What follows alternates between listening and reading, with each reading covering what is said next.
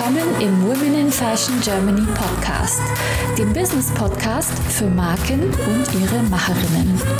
Von mir, Sibel Rozart und mit spannenden Talkshow-Gästen. Heute zu Gast Felix Nieder. Lieber Felix, schön, dass du heute bei uns in der Show bist. Toll. Hallo Sibel, ich freue mich sehr. Du bist ein oder das erste genderfluide Männermodel in Deutschland. Kannst du uns bitte erzählen, was das ist? Ja, ganz viele wissen tatsächlich nicht, was das für eine Begrifflichkeit ist. Ähm, es ist auch ein spannender Begriff, weil das bedeutet, ich bewege mich fließend zwischen den Geschlechtern in der Mode. Das bedeutet nicht, dass ich wie eine Frau bin, sondern dass ich einfach als Mann mir die Möglichkeiten gebe, jedes Kleidungsstück zu tragen, was ich möchte. Das bedeutet eben auch, Frauenkleidung zu kombinieren. Verstehe. Und wie kommt es dazu, dass du Model geworden bist? War das so ein Traumjob von dir oder bist du per Zufall dazu gekommen?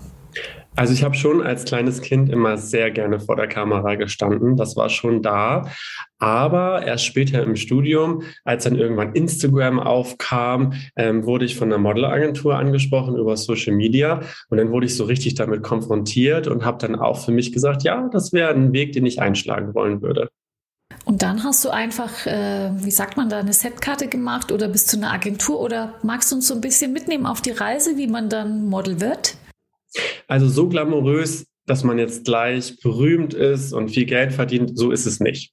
Das bedeutet, am Anfang, das war eine amerikanische Agentur, die hat mir dann so ein paar Vorschläge gebracht, erstmal in Jobrichtungen, weil man ja noch gar keine Fotoshootings.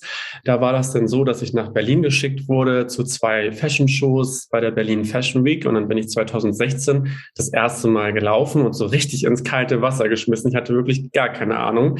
Ähm, und auch Geld verdient hat man da auch nicht wirklich. Und deshalb, da bin ich immer sehr authentisch, dass man wirklich am Anfang manchmal sogar noch mehr investieren muss, Bahntickets, alles etc. Und erst nach einer gewissen Zeit, dass das wiederkommt am Ende.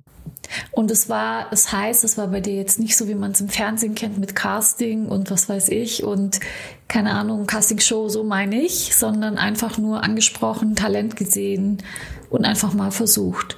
Und am Ende ist ja das auch so, du bist jetzt viel in den Medien vertreten und da geht es ja eben auch um den Aufbau deiner Marke und darüber wollen wir heute auch sprechen. Ähm, magst du uns deine Gedanken dazu erzählen, wie du, nicht nur deine Gedanken, sondern auch deine Taten, wie du dich als Marke aufgebaut hast, wo du dich siehst, ob das zufällig war, was davon geplant war? Vielleicht nimmst du uns da so ein bisschen mit auf die Reise. Gerne. Also ich würde sagen, bei mir war es sehr, sehr viel im Naturell. Das bedeutet, bei mir ist gar nichts geplant gewesen, sondern bei mir ist wirklich die Marke in mir selbst. Das bedeutet, in mir ist etwas gewachsen, was jetzt sehr viel gesehen wird. Ähm, ich finde, es ist ein ganz schöner Vergleich. Ähm, bevor ich äh, als Mann des Jahres nominiert worden bin, das war ja 2021, war es nämlich so, dass mein Model nicht wirklich erfolgreich war. Warum? Weil da nicht wirklich eine Message hinterstand, ich mich noch nicht selbst als Mensch gefunden gefunden habe und dadurch keine Ausstrahlung nach außen natürlich war. Jetzt ist es so, ich habe mein, mein Branding, meine Message gefunden. Warum? Weil ich mich selbst gefunden habe. Und das ist das ganz Tolle daran und auch eine ganz tolle Botschaft für alle. Und deshalb auch das Natürliche. Ich habe selbst gemerkt, ich möchte mich nicht von der Gesellschaft verbiegen lassen. Ich bin selbst ein homosexueller Mann, der ähm, offen lebt und der, der vor allen Dingen glücklich sein möchte. Und ich selber ähm, auch mir, wie gesagt, das Privileg gebe, auch alles zu tragen, was ich möchte, eben auch Frauenkleidung. Und das hat natürlich jetzt zur Folge ganz natürlich, gar nicht, dass ich das geplant habe, dass ich ganz viele Leute mitreiße und jetzt merke, dass ich so ein Ausstellungsmerkmal habe. Und da sind wir vielleicht auch wieder beim Branding. Ähm, ich habe geschafft, eine Nische zu schaffen, die es so in Deutschland zumindest noch nicht vorher gab. Mhm. Das ist interessant, weil das eine ist ja, das zu erkennen, dass man bei sich angekommen ist und das andere ist, das zu artikulieren und zwar so, dass dann auch das Umfeld das versteht und dass äh, Medien darauf aufmerksam werden. Was für Kommunikationsmittel hast du dafür verwendet und wie hast du das artikuliert? Hast du es selber gemacht? Hast du mit einer PR-Agentur gesprochen? Wie ist das zustande gekommen? Also ursprünglich war ich sehr alleine auf weiter Flur, weil genau dieses Thema, was ich anspreche, hatte ich sehr viel Gegenwind. Die Leute haben, haben das nicht akzeptiert und haben gesagt, hey, die Idee ist irgendwie komisch. Ähm, das gab es so nicht und wir sind ein konservatives Land dann doch am Ende. Das habe ich da im Vergleich gesehen. Ich habe auch meine Zeit lang in Amerika verbracht. Ähm, das war dann schon doll, dass ich so alleine war. Und ich habe auch immer wieder dieses Gefühl gehabt, ich muss jetzt alleine kämpfen. Das heißt, am Anfang musste ich mir alles erstmal arbeiten. Das heißt, der, dieses, was du gerade angesprochen hast, diese Außenwirkung war nur durch mich selber. Ich bin zu Frauencastings gegangen, habe nachher irgendwann geschafft, die Designer von mir zu überzeugen und dann war das so ein Dominoeffekt. Das heißt, ich war dann äh, plötzlich mit so einem riesengroßen Brautüllrock auf, auf der Bühne, auf dem Laufsteg und dann haben mich die ersten Medien ja gesehen und waren erstmal verwundert. Das war was Neues und dann wurde darüber berichtet. So, und das war ein Prozess. Das bedeutet erst später, jetzt nämlich, an dem Stand, wo wir angekommen sind, äh, vertreten mich PR-Agenturen, die jetzt das natürlich noch ein wenig verstärken. Hm, verstehe. Und wie kam es dann, dass dich, das hast du so im, Beisatz gesagt, dass du Mann des Jahres, zum Mann des Jahres nominiert wurdest? Also das war immerhin von der Zeitschrift GQ. Und wie haben die dich gefunden? War, hattest du da schon eine PR-Agentur oder wie wird man da überhaupt gesehen? Also wie kommt sowas? Hast du Kontakte, Vitamin B? Also ich würde tatsächlich behaupten, dass das ein Riesenzufall war. Es war ein Zufall ähm, und deshalb sieht man auch, wie unverblümt diese Modelwelt ist und auch nicht eben alles so total glänzend. Ähm, deshalb sage ich immer, man muss immer zur richtigen Zeit am richtigen Ort sein und das war bei mir so. Ähm, ich bin frisch aus Los Angeles zurückgekommen, wurde eingeladen, weil einfach junge Männer dort eingeladen werden, die vielleicht schon ein bisschen was erreicht haben, ähm, zum, zur GQ Style Night, war dort und bin das erste Mal so richtig krass auf dem roten Teppich gewesen, sowieso sehr aufregend. Und da habe ich damals, ich glaube, das war der, der Kreativredakteur, also alles, was, was, was Kreativdirektorarbeit anbelangt. Und der hat mich gesehen und hat gesagt, Mensch, du siehst total toll aus, deine Ausstrahlung ist toll. Und dann waren wir erstmal nur in Kontakt. Und plötzlich so zwei, drei Wochen später habe ich eine E-Mail erhalten, dass ich nominiert worden bin, weil sie wahrscheinlich mich recherchiert haben etc. und ähm, gesagt haben, doch, du ähm, hast es auf jeden Fall verdient, weil ich bis dahin natürlich auch schon eine spannende Karriere hatte, die vielleicht noch nicht so erfolgreich war, aber schon gesehen gesehen wurde. Schön. Und die Reportagen, die jetzt alle über dich laufen, NDR, ARD und die ganzen, ähm, ja, die ganze Presse, die jetzt sich auf dich stürzt, auf welches Thema reagieren die am meisten? Das allergrößte Thema ist einfach diese genderfluide Mode, weil dadurch, dass es das noch nicht gab, äh, wir haben es in anderen Ländern schon, so wie jetzt in Amerika und Großbritannien mit Harry Styles zum Beispiel. Ähm, das ist, das ist, das gab schon mal in einem anderen Land, aber in Deutschland noch nicht. Und das ist, glaube ich, so das Besondere gerade, warum alle sagen, wow, das ist der allererste, der es macht. Und natürlich habe ich jetzt auch das Ausstellungsmerkmal, dadurch, dass ich so viele Shows gelaufen bin. Und das ist ja eigentlich, und da sind wir wirklich auch wieder beim, beim Marketing angekommen.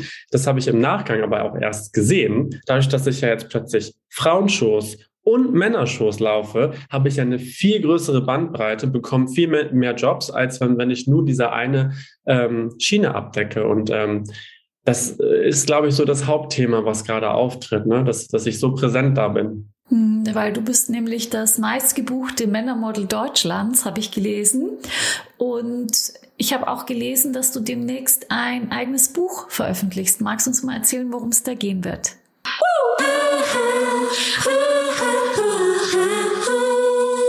Möchtest auch du mit deinen vorhandenen Potenzialen, Fähigkeiten und Kenntnissen deine unverwechselbare Marke im Fashion- und Lifestyle-Segment aufbauen? Ich helfe dir gerne bei der Gründung deiner eigenen Marke, biete dir meine Erfahrungen, meine Plattform und den Zugang zu meinem exklusiven Netzwerk. Triff jetzt deine Entscheidung und vereinbare dein kostenfreies Vorgespräch mit mir auf womeninfashion.de slash mentoring. Das ist korrekt. Also ich habe ähm, in diesem ganzen Prozess, das muss man verstehen, ich habe es ja eben schon so angeteasert, ähm, dass ich mich erstmal selber finden musste. Und das ist jetzt so die letzten zwei Jahre, würde ich sagen, sehr gut passiert. Ich würde sagen, ich bin sehr angekommen. Und dann kam einem zum nächsten. Ähm, ich habe mit dem Komplett Media Verlag ähm, zusammengearbeitet. Dieser Ver Verlag ist sehr, sehr gesellschaftskritisch und ich habe mich da sehr wiedergefunden in unserer ge gemeinsamen Idee.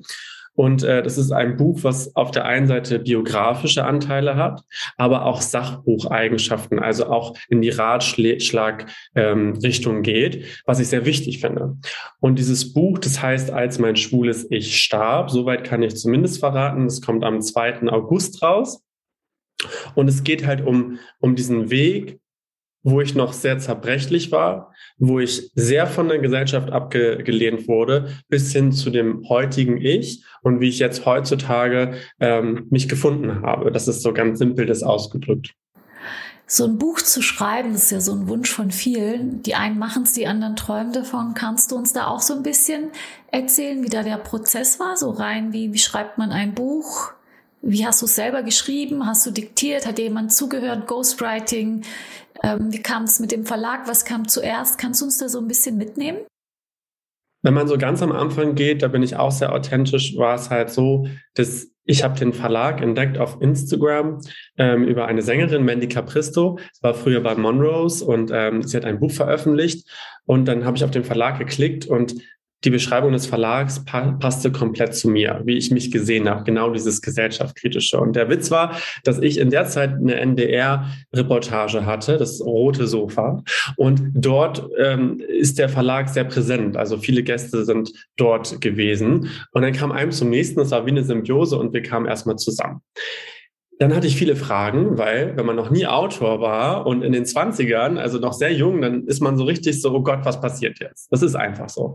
Ähm, dann habe ich aber mir selbst den Anspruch gegeben, und das war mir wichtig, weil der Verlag gibt dir mehrere Möglichkeiten, die du hast, dass ich das selber schreibe. Weil dieses schwere Thema, was ich anspreche, das kann nur ich durchleben und kein Ghostwriter. Das heißt, ich war da ganz alleine auf weiter Flur, habe aber natürlich meinen Verlag, jederzeit hätte ich den anrufen können und sagen können, hey, ich habe eine Frage. Das heißt, es war dann schon, musst du dir vorstellen, so eine, äh, eine Arbeit für mich alleine. Ganz für mich allein. Und ist das nicht, also machst du, gibst du dann auch den groben Rahmen vor? Ich stelle mir das so schwierig vor, so eine, fängt man dann da an und sagt, okay, ich mache jetzt mal Kapitel, Kapitel 1, 2, 3, die werden um dies und das und jenes gehen, das wird die Inhaltsübersicht und am Ende soll das und das rauskommen und dann befüllt man das oder wie geht man davor, so reinfolgentechnisch? Also erstmal ist es so, dass man ein Treffen mit seinem Verlag hat und dann pitchst du deine Idee. Das bedeutet, du selbst, also in meinem Fall war es zumindest so, ich habe eine Präsentation gemacht mit den Kapiteln und wenn die das toll finden, natürlich bleibt es dann dabei. Ähm, ich kann mir aber auch sehr gut vorstellen, dass nicht jeder Autor ähm, das gleich auf Anhieb gelingt und dass dann vielleicht mehr geholfen wird. Bei mir war das jetzt eigentlich so, dass ich mein Leben sehr reflektiert habe und sehr strukturiert habe, dass sie sehr zufrieden ähm, auf Anhieb waren. Ähm, und dann hat man diese Kapitel, die alle mit, mit, äh, ja, mit Stichpunkten erstmal gefüllt sind. Das heißt, du hast eine grobe Gliederung. Und deshalb fiel es mir auch super einfach, auch gleich zu schreiben. Ich habe ja diesen Schreibprozess so schnell gehabt. Ich habe in einem Monat mein Buch zu Ende geschrieben. Das Buch hat circa 208 Seiten. Ähm, und jetzt kommt eigentlich so ein bisschen nochmal die, schwer, die schwere Arbeit, weil es war jetzt gerade im Lektorat. Und das heißt, jetzt geht man nochmal wirklich ins Detail. Wo legt man Schwerpunkte? Wo sagt man das nochmal ein bisschen oder formuliert es nochmal um, damit man noch mehr den Leser erreicht? Das ist dann nochmal so die Nacharbeit. Und dann geht es dann in den Druck.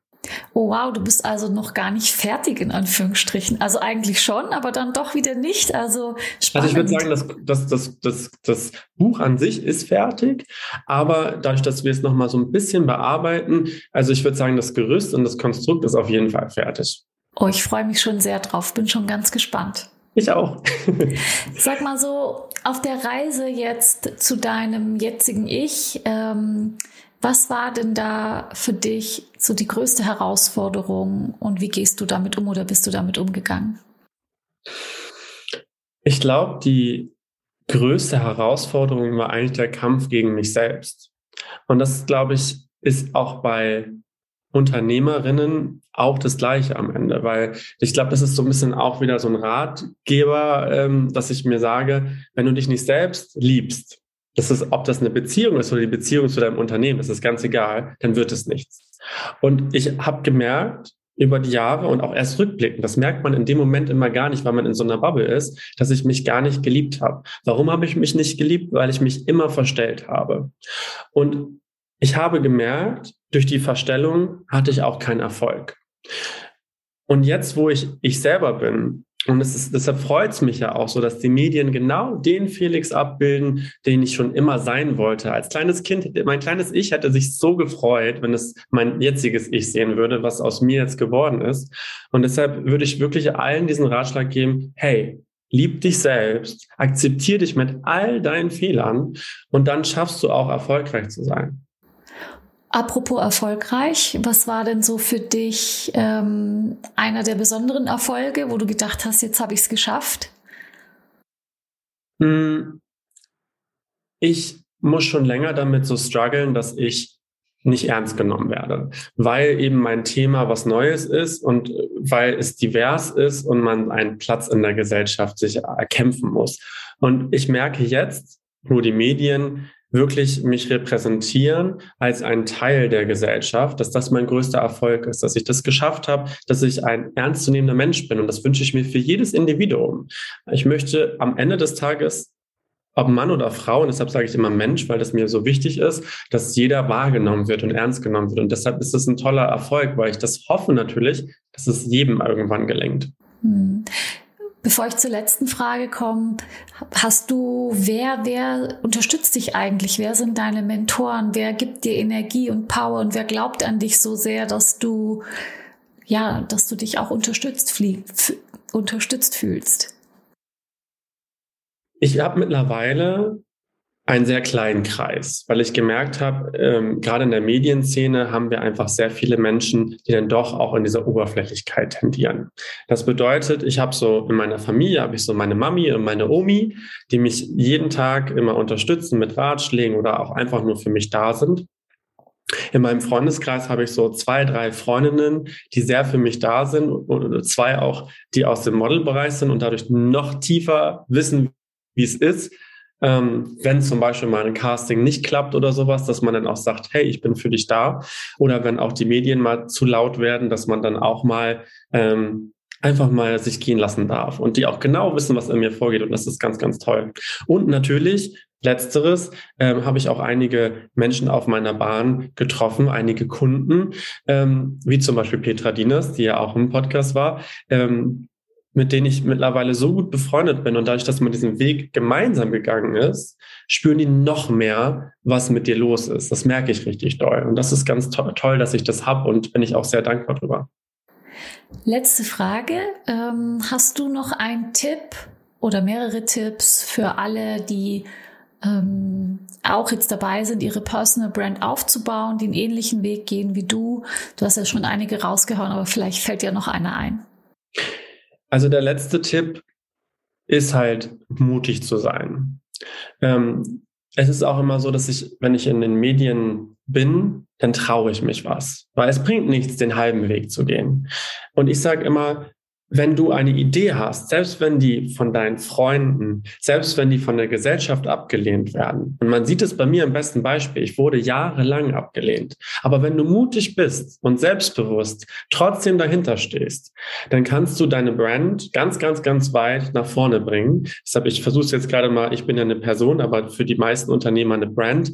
Und das ist, glaube ich, ganz, ganz wichtig, dass man innovativ ist, mutig ist, selbstbewusst und vor allen Dingen, was ich eben ja auch gesagt habe, authentisch authentisch. Und das schafft man nur, wenn man sich selbst lieb hat. Das hast du schön gesagt. Vielen Dank, lieber Felix, dass du dir die Zeit genommen hast Gerne. und für dieses äh, tolle Podcast-Interview. Und bis bald, würde ich sagen. Vielen Dank. Bye. Tschüss. Ciao.